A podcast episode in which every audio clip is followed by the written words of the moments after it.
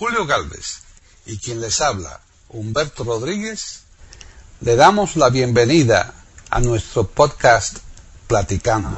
Iberoamérica.com les ofrece un podcast sobre Diego Alonso Canovas aquí en Platicando Podcast. rescatando música olvidada.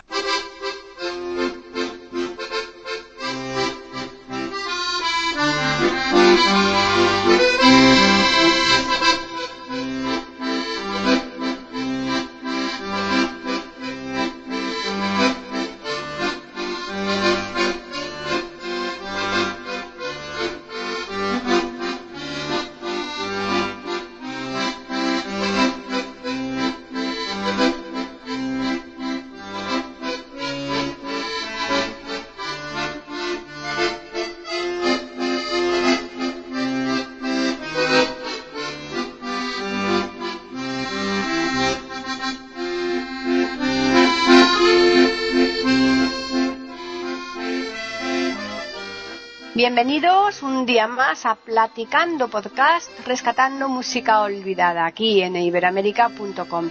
Yo soy Paqui Sánchez Galvarro y hoy me complace enormemente en llevar a cabo este podcast porque el intérprete eh, con el que vamos a disfrutar un montón lo tengo aquí conmigo. O sea que eso es eh, realmente una joya, estos podcasts en donde tenemos in situ aquí al intérprete, al cantante, al autor, dependiendo de lo que sea, pues eh, francamente es muy bonito.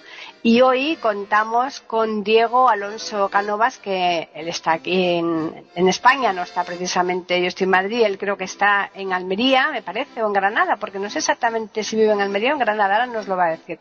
Pero en cualquier caso, lo tenemos aquí con nosotros en directo. ¿Qué tal, Diego? Hola Paqui, aquí estoy en Almería a tu disposición. En Almería, la tierra de mi padre. Mi padre era de ahí de Almería. Ah, bien, bien, bien, a ver si vamos a ser familia. A saber. No, porque lo mío es Sánchez, ¿eh? ¿sabes? Los Sánchez es un poco vulgar, somos vulgares. ¿no? En, en- en apellidos me refiero, claro. ya, ya. Pues no, mi padre sí, nosotros somos de Sevilla, pero bueno, en, cualquier caso somos paisanos, ¿eh? Somos andaluces. Efectivamente, y somos españoles. Efectivamente, sobre todo eso, españoles, que, es muy importante. Bueno, pues hoy tenemos hoy a- aquí a Diego eh, como intérprete de acordeón. Él nos va a decir ahora cómo se le ocurrió ponerse delante de un acordeón e interpretar canciones. A ver, ¿de dónde te, te viene eso, Diego? Bueno, Paqui, como ya sabes, yo no soy un profesional de la música. Durante mi vida, pues, el tiempo fundamentalmente se lo he dedicado a, a mi profesión, pero eh, mi, afición preferida siempre ha sido la música. Yo decía en algunas ocasiones, mientras mi mente piensa en lógica, mi pie lleva al compás. Estoy en cualquier sitio y dentro de mi cerebro va en un bucle, en un bucle, va alguna melodía, alguna melodía. Aunque no me he dedicado profesionalmente a la música, pero siempre, siempre la he llevado dentro. En aquellos años no, no se le ocurría a ningún niño en los años 50 o 60 decirle a su padre, papá, quiero ser músico. ¿Qué dices? Músico, tú lo que tienes que hacer es estudiar una carrera, no digas tonterías. Así que, bueno, pues eh, la música, eh, aunque no ha sido mi profesión, pero le, le he dedicado el, el máximo tiempo posible a lo largo de mi vida, en distintos instrumentos. Mm, Yo recuerdo el primer instrumento fue una armónica en Vera, en mi pueblo, eh, cuando no había tiendas de música a principios de los años 60, lo único que se podía comprar, se podía hacer era pedirle a los Reyes Magos una armónica, era una cosa sencilla, y así empecé.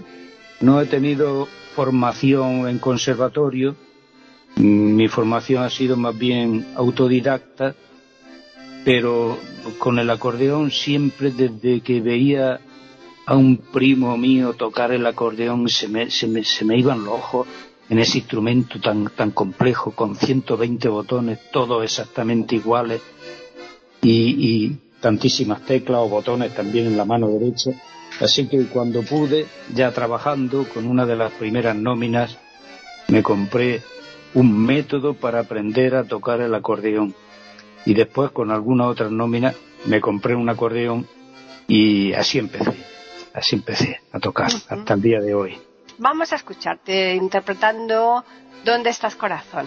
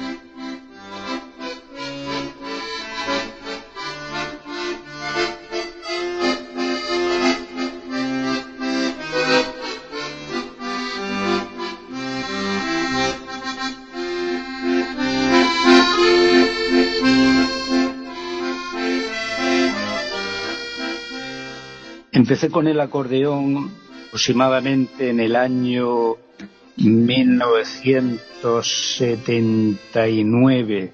Recuerdo que había sacado yo mi oposiciones de profesor de matemáticas de secundaria, me dieron plaza en un instituto de Guadix, en la provincia de Granada. Allí estaba yo en una pensión con mi acordeón y mi método, lección número uno, lección número dos, lección número tres. Tenía yo 29 años eso de empezar a tocar un instrumento con ocho años ya me hubiera gustado a mí, como se hace ahora en los conservatorios. Empecé con 29 años. Y así empecé. Cuando llevaba ya medio método, cerré el método y ya empecé a tocar por mi cuenta. Tenía nociones de solfeo, que eso sí es fundamental. Sin solfeo no se puede avanzar prácticamente nada. Y tenía experiencia, bueno, tocaba en una orquesta que teníamos allí en Vera, íbamos por, por todos los pueblos de aquella comarca y hacíamos un servicio completo. La orquesta estaba contratada en las fiestas de los pueblos para hacer procesiones, corridas de cintas, bailes, dianas, pasacalle, de todo. Éramos polifacéticos. Lo mismo tocábamos la guitarra eléctrica, que tocábamos la caja, los platillos, íbamos acompañados por el señor que llevaba los cohetes y dábamos pasacalle y visitábamos al médico y nos invitaba a una copa de anís y a unos, unos mantecados. O sea que he tenido siempre mucho contacto eh, con la música, pero mm, ya en serio, en serio, el acordeón ha sido el instrumento y es el instrumento de mi vida. El acordeón, eh, dices tú, de botones. Eh, hay, hay varios tipos de acordeón, ¿no, Diego? Hay varios tipos de acordeón, sí. De hecho, yo tengo dos tipos. Hay un acordeón, el, que se suele ver llamado acordeón piano, que es posterior al acordeón original. El, el acordeón piano lo que hizo fue la mano derecha del acordeón, que antes era de botones, pues eh, quitarla sin modificar el interior, lo que es la producción del sonido, que seguía siendo por lengüetas, pero cambiarla eh, para que las personas que tocaban el piano pues encontraran mayor similitud. Ese es el, el, acordeón piano. En la mano derecha, pues un teclado de piano y en la mano izquierda 120 botones. Bueno, hay acordeones de menos botones eh, distribuidos en varias columnas donde tiene los sonidos sueltos y, y otros botones tienen pues eh, que cuando pulsa un botón suena un acorde. Un acorde es un conjunto de notas eh, acordes mayores, menores, de séptima, dominante, etcétera, etcétera, de tal manera que la mano izquierda suele ir haciendo el acompañamiento, es como en una banda de música lo que va haciendo los trombones y la tuba. Con la mano derecha vas tocando la melodía y con la mano izquierda te va acompañando. El problema que tiene el acordeón, como algunos otros instrumentos, el piano, es que eh, necesitas hacer varias cosas a la vez. El, cerebro tiene que desdoblarse para hacer con una mano una cosa y con la otra mano otra cosa totalmente distinta.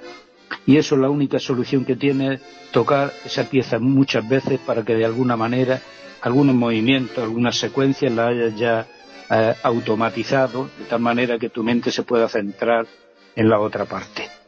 Claro. Y luego están los acordeones de botones, que le llaman también acordeones cromáticos. Y luego hay otro, eh, sobre todo para el folclore, folclore eh, popular, se utiliza mucho en Irlanda, por ejemplo, los llamados acordeones diatónicos, en el que un mismo botón pues suena diferente según abras o cierres el fuelle del acordeón. Hay muchos tipos.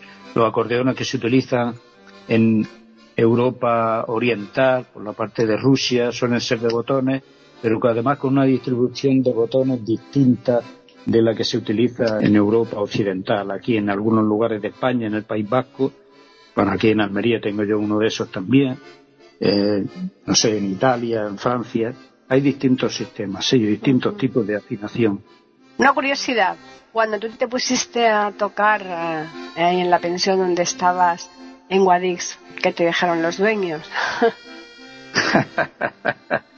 bueno, procuraba tocar de forma silenciosa y nada, no, no tuve ningún problema, no tuve ningún problema. Se ve que le gustaba la Le música. gustaba la música, ¿no? que tocaba unas horas que no eran tempestivas, tocaban melodías populares, bien, bien. Pues vamos a escucharte en otra interpretación que también es una pieza muy bonita, la de Cucurú Paloma, que eh, no tiene nada que ver con la que hemos eh, oído antes, así que un estilo totalmente distinto.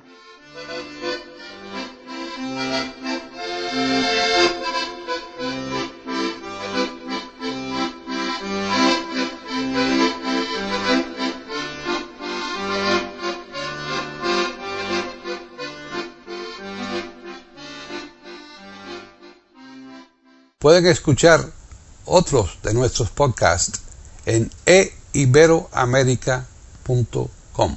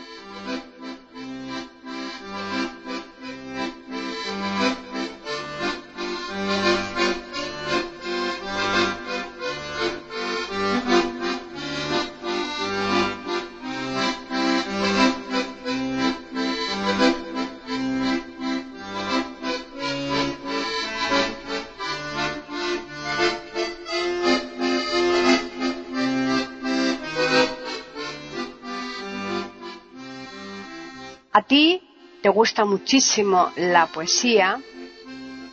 ¿Tú crees que la poesía está ligada también con la música? Por supuesto, por supuesto, en muchos sentidos, en muchos sentidos. Eh, por ejemplo, mm, muchos poemas se han musicalizado. Eh, yo recuerdo eh, algunos discos que para mí y para muchos de mi generación supusieron un hito importantísimo para poder conocer a los poetas actuales. Recuerdo un disco que surgió en los años 70, un disco de Paqui Ibáñez, bueno, uno no, varios discos de Paqui Ibáñez que nos dio a conocer, le puso música nos dio a conocer a grandísimos poetas como Gabriel Celaya, Blas de Otero, Góngora, porque todos habíamos estudiado, eh, sobre todo a los poetas clásicos, pero, pero de una forma superficial en el instituto, pero en este caso se trataba de conocer poemas en concreto. Otro autor que también eh, nos ayudó mucho a la gente de nuestra generación fue Juan Manuel Serrat con aquel maravilloso LP dedicado a Antonio Machado, maravilloso, inolvidable. O sea que la música y la poesía, sí, en, los recitales de poesía, pues siempre hay que buscar al músico. Eh, es la combinación perfecta. De hecho, eh, una de las características que para mi gusto debe de tener una buena poesía es el ritmo, un ritmo. Aunque no tenga rima, da igual, pero para mí el ritmo es importante.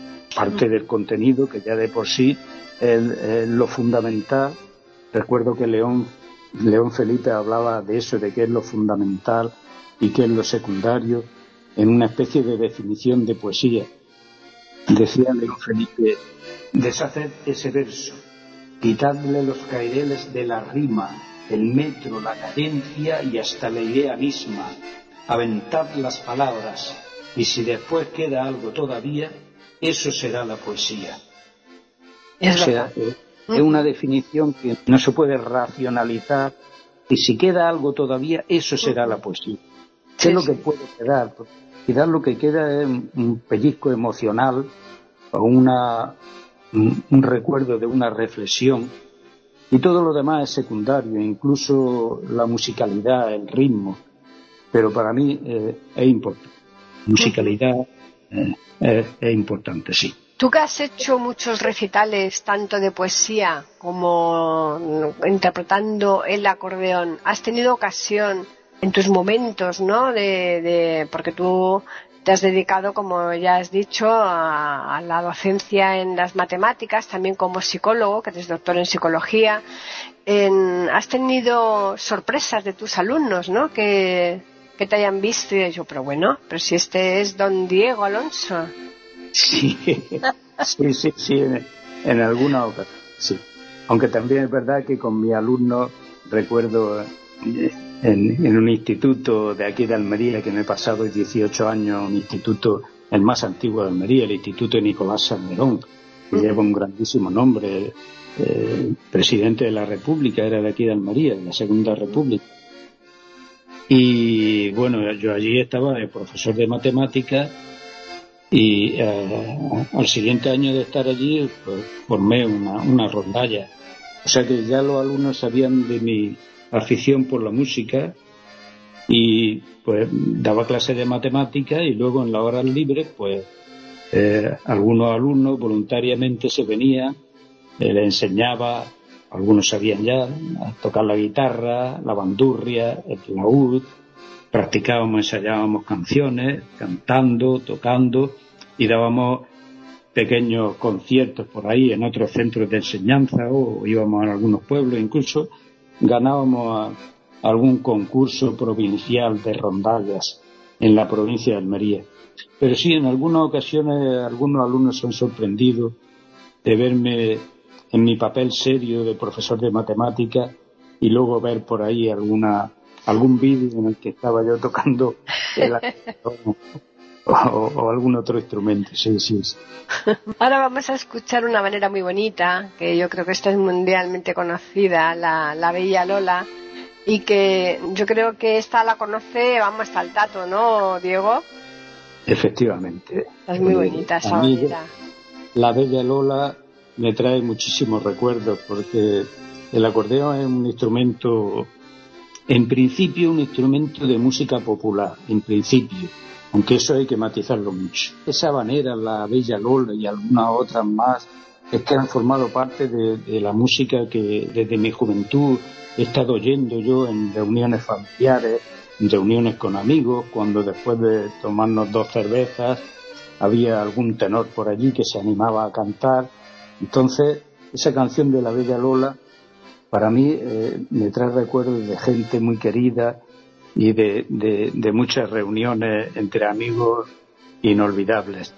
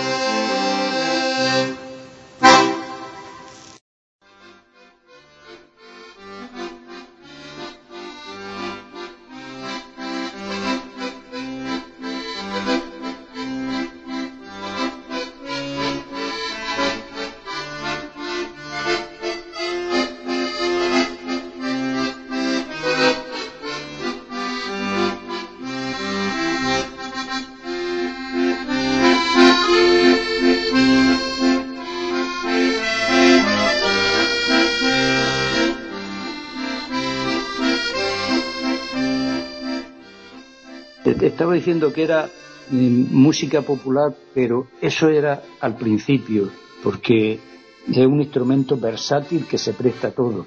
Yo tengo grabado ahí, y cualquiera poniendo mi nombre puede verlo en, YouTube, tengo música andaluza, salve rociera, tengo coplas, una copla en un acordeón, a tu vera, el día que nací yo, violetas imperiales, tengo incluso hasta marcha, una marcha de procesión, música francesa, La princesa del acordeón, Petit Vals, de música de la película de Amélie también, música mexicana, música clásica, Nabucco, eh, la banda de Händel, La pasión según San Mateo, un fragmento de Juan Sebastián Bach, tengo música cubana, la comparsa, tengo el tico tico de, Brasil, música de María el Fandanguillo, la biblioteca del maestro Padilla, que era un grandísimo compositor almeriense, música italiana, porque sobre todo en Francia y en Italia la afición por el acordeón es incluso superior a la de España. O Sole Mío, Barcalora, Torna Sorrento, hay música coral también, Tres hojitas madres, Señores de Lechime, música de los Alpes y del Vais, pasacalles, cuplés, Mi hombre, Bajo la doble águila, El puente sobre el río Guay, habaneras, como hemos dicho, La Bella Lola, villancicos, música de película, El Padrino, El Tercer Hombre, El Cartero y Pablo Neruda, música de zarzuelas, preciosa, todas las mañanitas, esa canción preciosa Seguro que la conoces, Paqui. Hombre, claro. O sea, eso la conoce todo el mundo también. Yo también tengo grabadas por ahí algunas baladas. Había una canción preciosa que la cantaban a dúo Frank Sinatra y su hija Nancy, que se llamaba, el título en inglés, Something Stupid, que volvieron a grabarla recientemente a dúo el actor Robbie Williams y la actriz Nicole Kidman. Preciosa El tango también se presta mucho al acordeón por una cabeza. Hay valses típicos venezolanos, la partida, hay fragmentos de ópera, hay música de los Beatles, Yesterday. Yo sé que el acordeón es un instrumento polifacético y que además tiene la virtud de que permite acompañarse a la vez. Puede ejecutarla, ejecutar en el buen sentido puede interpretar la melodía y a la misma vez un acompañamiento. Claro, es muy completo en ese aspecto. Sí, sí, eso es cierto. Eh, has nombrado al maestro Padilla. Yo precisamente del maestro Padilla tengo un podcast ahí grabado en iberamérica.com que se lo dediqué al maestro Padilla y una de las canciones, fíjate, que interpreté, que, que es poco conocida, es La rubia de los lunares. Ah, no lo conozco. ¿Has visto? ya te la mandaré. Porque claro, la violetera, el relicario, todas estas, estas son súper conocidas. Pero la, la, rubia de los lunares, y es preciosa esa canción. O sea, es muy bonita. La buscaré, la buscaré. La buscarás y la interpretarás también, ¿eh? bueno, si la localizo, la buscaré y la interpretaré también, sí. Hombre, claro. Sí, sí. Tú estabas comentando que, tienes ahí en YouTube cantidad de, piezas, por supuesto, de todo tipo. ¿Te cuesta más interpretar, por ejemplo, una música clásica que una música folclórica, pop, por ejemplo, o, igual, te da lo mismo? La música clásica, dependiendo, en línea general, la música clásica es una música más compleja, con mucho más sonidos simultáneos. No es una música que se puede improvisar. Es una música que hay que ensayarla y algunas piezas que para conseguir interpretarlas bien me, he pasado un mes practicándola. Recuerdo que eso me ha pasado también con una marcha de procesión. Hay una marcha de procesión muy conocida en toda España que se llama Nuestro Padre Jesús. Ah, sí. También, la conocen en Jaén Está dedicada a una imagen de Jaén que la conocen popularmente como el abuelo, pero se interpreta por todas las bandas de música en toda España en la Semana Santa, en los desfiles procesionales. Y bueno, pues yo tocaba en la banda de música de Vera y esa, esa, esa pieza musical pues la conocía de oído. Pero claro, no hay partitura específica para acordeón. Sí que recuerdo que me pasé un mes un mes entero ensayándola, intentando sacar todos los matices, los distintos sonidos de un instrumento, de otro, y me pasé un mes, ya digo, o sea que la música clásica y otros tipos de música también compleja, pues es más difícil Claro. Ahora, ahora tienes más tiempo, pero cuando estabas dando clase, pues eh, escribir, tocar el acordeón, eh, la verdad es que hay que tener mucha, mucha afición para echar tantas horas a, a estos menesteres, ¿eh? Sí, sí. A mí, la verdad es que siempre he tenido afición por el estudio, siempre me ha llamado la atención lo que es estudiar la música, eh, un instrumento, un instrumento era un, reto, cualquier instrumento musical, el violonchelo, el acordeón, eh, la guitarra, no sé, siempre cualquier instrumento me está llamando, me está llamando a tocarlo. De hecho, también toco el violonchelo, hay una orquesta en Almería, la orquesta del Hospital de Torre Cárdenas, en el que participo también, una orquesta sinfónica, participo con el violonchelo, pero el acordeón eh, requiere mucho tiempo. Entonces, cuando uno está trabajando, es muy difícil, muy difícil encontrar tiempo para, para escribir, para estudiar, para prepararte las clases, corregir exámenes y, y tocar el acordeón. Sí. Menos mal que los profesores teníamos en verano algo de más tiempo, ¿verdad? Un poquito de más tiempo. Y ahí a lo mejor es cuando aprovechabas, ¿no? Verano. La Semana Santa y Navidades, pero que nos decían que teníamos que teníamos muchas muchas vacaciones los profesores, eso decían, pero no miraban que nos teníamos que llevar a casa muchas tareas, ¿verdad?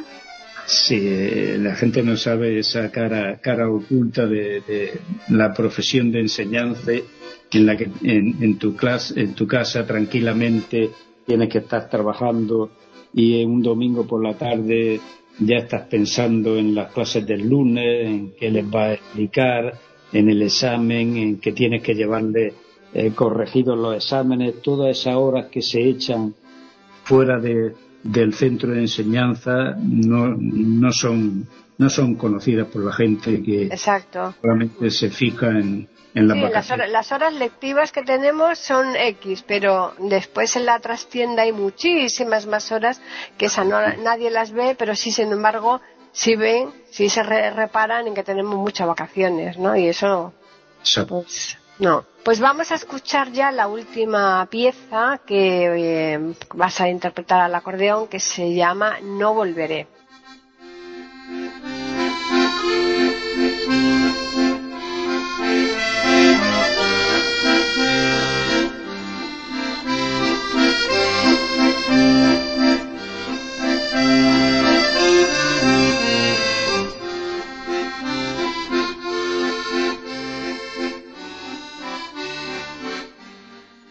Pueden escuchar otros de nuestros podcasts en eiberoamerica.com.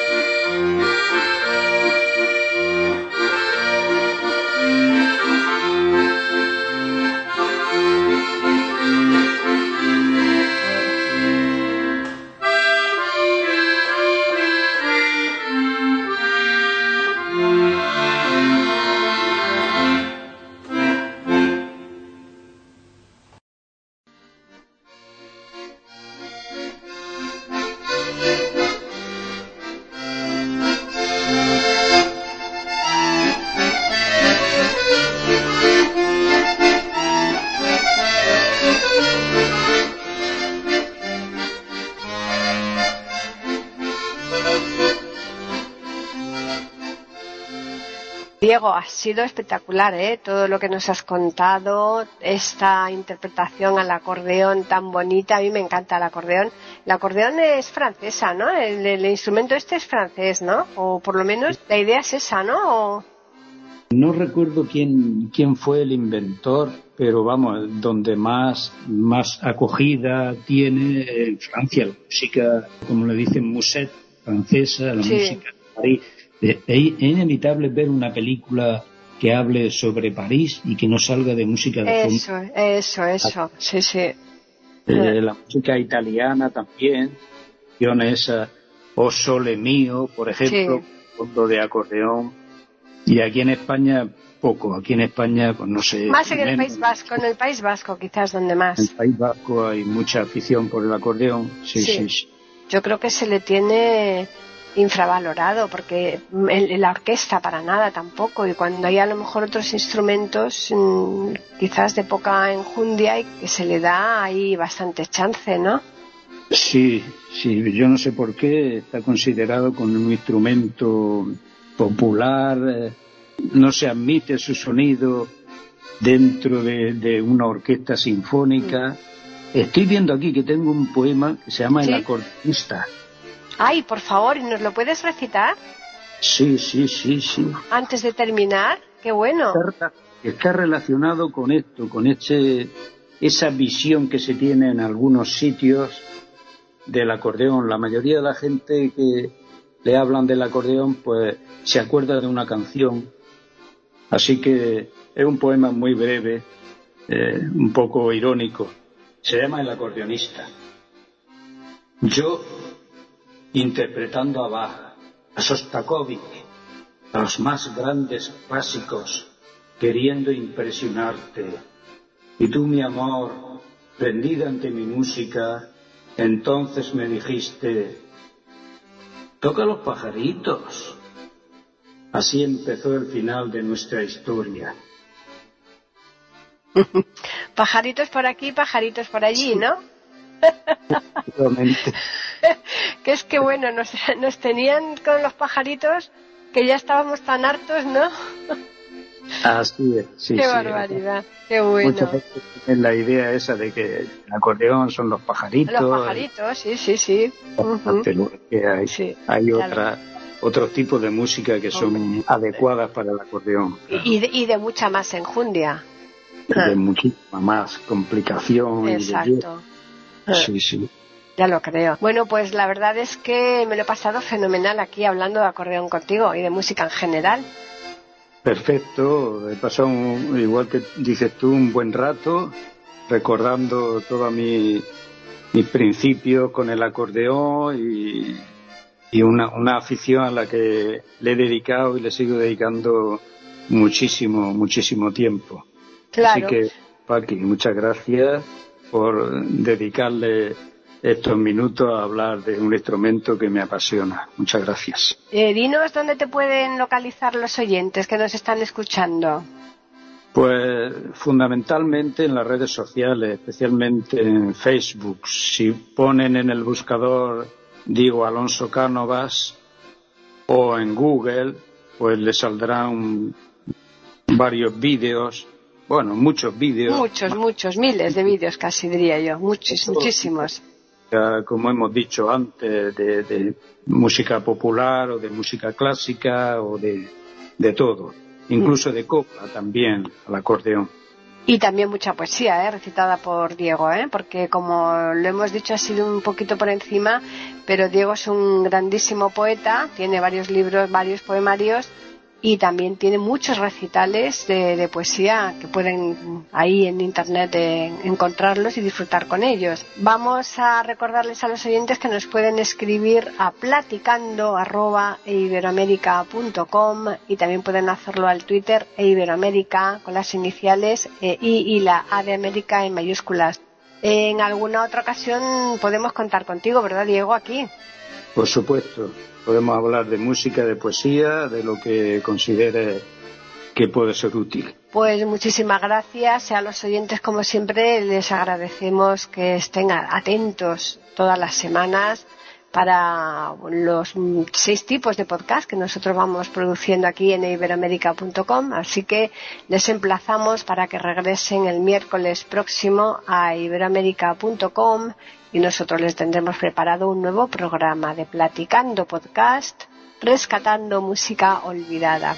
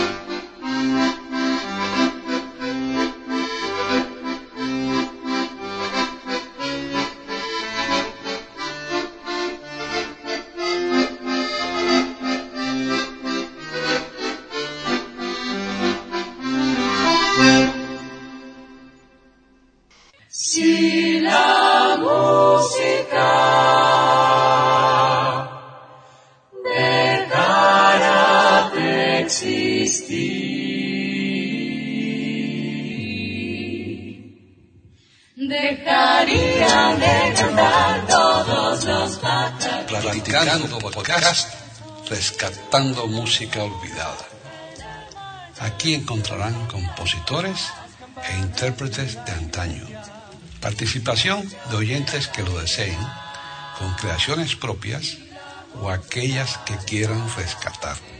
Podcast dirigido por Paqui Sánchez Calvarro. Edición de audio a cargo del productor Julio Galvez Manríquez. Pueden escuchar otros de nuestros podcasts en http dos puntos barra barra e.